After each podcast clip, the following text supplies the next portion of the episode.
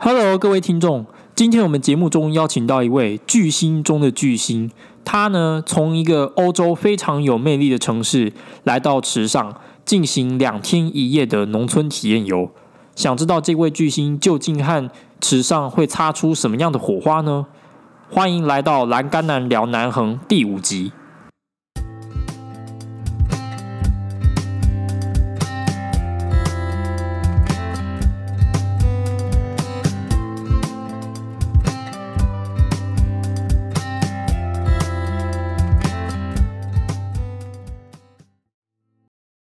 首先，艾米丽来到她梦寐以求的池上主题乐园。Good morning, everyone. This is Emily from Paris. 大家好，我就是艾米丽在巴黎的那个艾米丽。我呢，今天要来跟大家分享池上主题乐园。我已经把巴黎当成一个 amusement park 在玩，而且被我的上司 Selby 发现了之后。我决定到世界各地都当成一个主题乐园在玩，所以今天呢，我就要来介绍什么叫做池上主题乐园。池上主题乐园呢，总共分成三区，第一区是博朗大道区，再来是天堂路区、大坡池区。首先呢，我们先来到池上最有名的博朗大道。博朗大道呢，这边就是一条田间小路，有蔡依林树。嗯，她的英文名字好像叫做 Jolin 吧，But well I don't know who she is. But just take photos，拍，and check in 打卡，上传到 Facebook、Instagram，然后 Hashtag Emily in Paris or 池上，you name it，没关系，只要 Hashtag 这两个其中一个，你的赞数就会五十个变到一千个。再来，如果你到京城武术，你的 like 会更加成哦，马上从五百个变成两千个。再来，我们到了天堂路区之后，我们就可以看到荡秋千，a beautiful swing，这边一定要拍，给他拍个够，要不然时间是不等人的。大家都在这边拍照，如果呢你在这边 hashtag Emily is sitting with swing，那你的赞数就会更多哦。再来，我们可以回到博朗大道区去拍我们的平行四边形相框。相框，如果你赶时间，一定要拍拍，给他拍个够，也是一样。Hashtag Emily in 时尚，你的赞数就会 double or triple 哦。再来，我们最后介绍大波池区。大波池区它就是一个圆圆的池子，其实对我来说没有什么特别，跟巴黎旁边的 Seine 塞纳河一模一样，所以我觉得没有什么，所以这样就可以了。那你就是 hashtag Emily in Double Pump，这样就可以，你的赞数可能就有会有一点五倍的加成哦。这就是池上主题乐园。接下来，艾米丽到博朗大道区的景观餐厅用餐。Waiters, waiters, I see you, I see you. I, I, sorry, bye bye. 哎哎哎哎，你你赶快帮我啦！今晚有节外国人啊。我不要公益啊，然后到三个节。好好好，我帮你去，我帮你去。Hey, may I help you? How is the meal today? Fantastic，太好吃了。By the way，请问你们有没有考虑把眼前的美景上传到 Facebook 或者是 Instagram 呢？呃，不好意思，我们没有 Facebook 或者是 Instagram。Why？为什么你们没有经营呢？魏伟在台湾。好多人都会经营 social media，and that's why I'm here to bring American point of view。我呢是一个社群营销的专家，我就是要把社群营销策略推广到池上。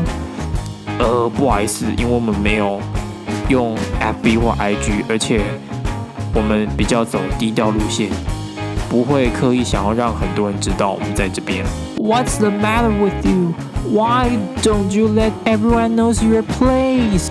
你看，你们这间的餐厅的 view 这么漂亮，就应该要让更多人知道啊。然后多用 social media 去包装，然后 hashtag 时下最有名的 buzzing words。你看，你们的餐厅就红了，对不对？You know what I mean？呃，不好意思，如果说。你想想看，眼前的美景，太多人也来看的话，这样子能兼顾到品质吗？You still don't get it, do you？我呢，即使旁边很多人，我还是可以欣赏这个美景啊。是啊，You don't get my point。我的意思是，这样子你有办法安心、专心的欣赏眼前的稻田的美景吗？How dare you！你有没有听过顾客至上啊？要不要我给你上一堂叫做 Customer Relations Management？这时，艾米丽仍坚信着顾客永远是对的。今晚，她想来点池上的青年旅馆，遇见更多的年轻人。Boss，是艾米丽小姐，你好，你好，欢迎光临。我想请问一下，你们背包客栈一床就都这么小吗？比我巴黎的公寓都还要小哎，好开始想念巴黎了。呃，不好意思，呃，是这样子，因为背包客栈它的性质跟大饭店或者是一般的套雅房不一样，我们一床就是这么窄。呃，而且我们一床就很便宜，所以当然也不会大到哪里去。不好意思，那呃，OK，Fine。那我想问一下，隔天会有早餐吗？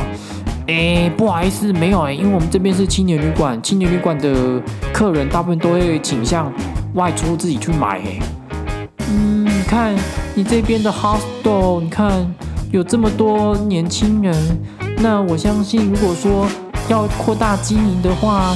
就可以老板自己动手做早餐呢？哎，是没错啊，我们曾经有想过说要做早餐啊，但是如果这样子的话会太累，我们也有小孩要养，所以可能这方面呃没有办法满足您的需求，我们真的觉得不好意思。哦，那你们有 Facebook 或 IG 吗？呃，有啊有啊，但我们已经很久没有在经营了。Why？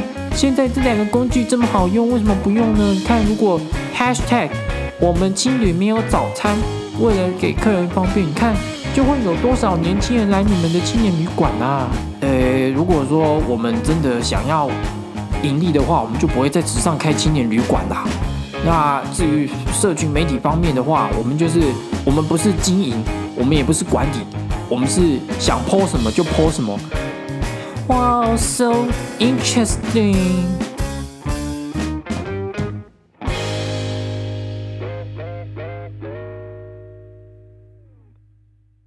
隔天早上 ，Emily 遇见名为 Gabriel 的打工换宿小帮手。Excuse me. Sure, may I? I just want to know where to eat breakfast. Oh, you can turn right at this corner and there should be a Chinese style breakfast store.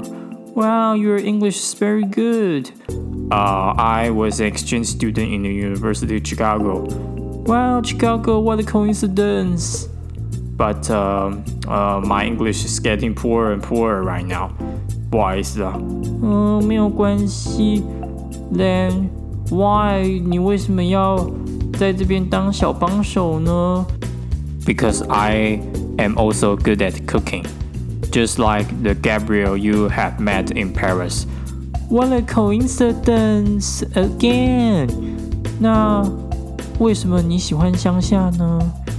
因为这边有很多很好的美景，比如说稻田或者是大坡池都很不错哦。Really？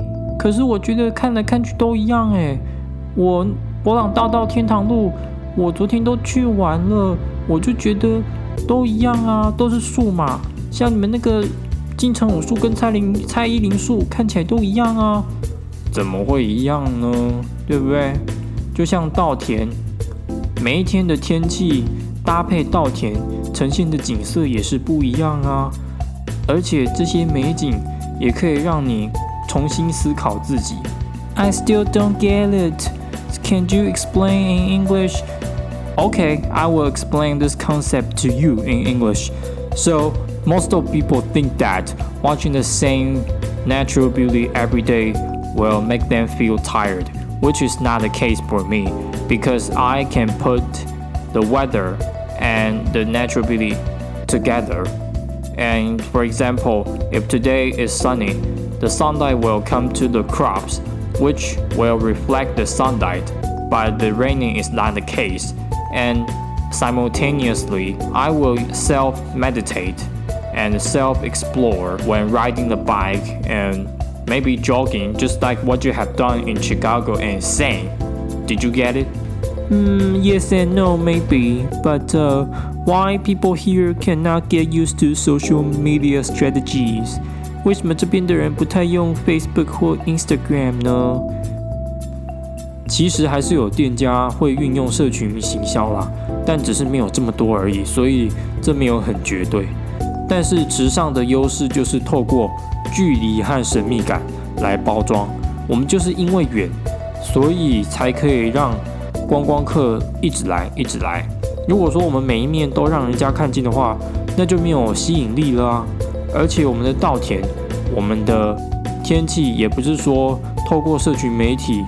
就能够让别人看得够的，所以你一定要自己来，这样你懂吗？So quick summary, you have to rely on distance and mystery to attract high quality tourists. Wow, it's so nice of you and it's nice to talk with you. 你的话让我突然恍然大悟了，and、uh, I won't keep saying that's why I'm here to bring an American point of view。我不会一直在用美国的价值观套用在别的地方。我真的了解了。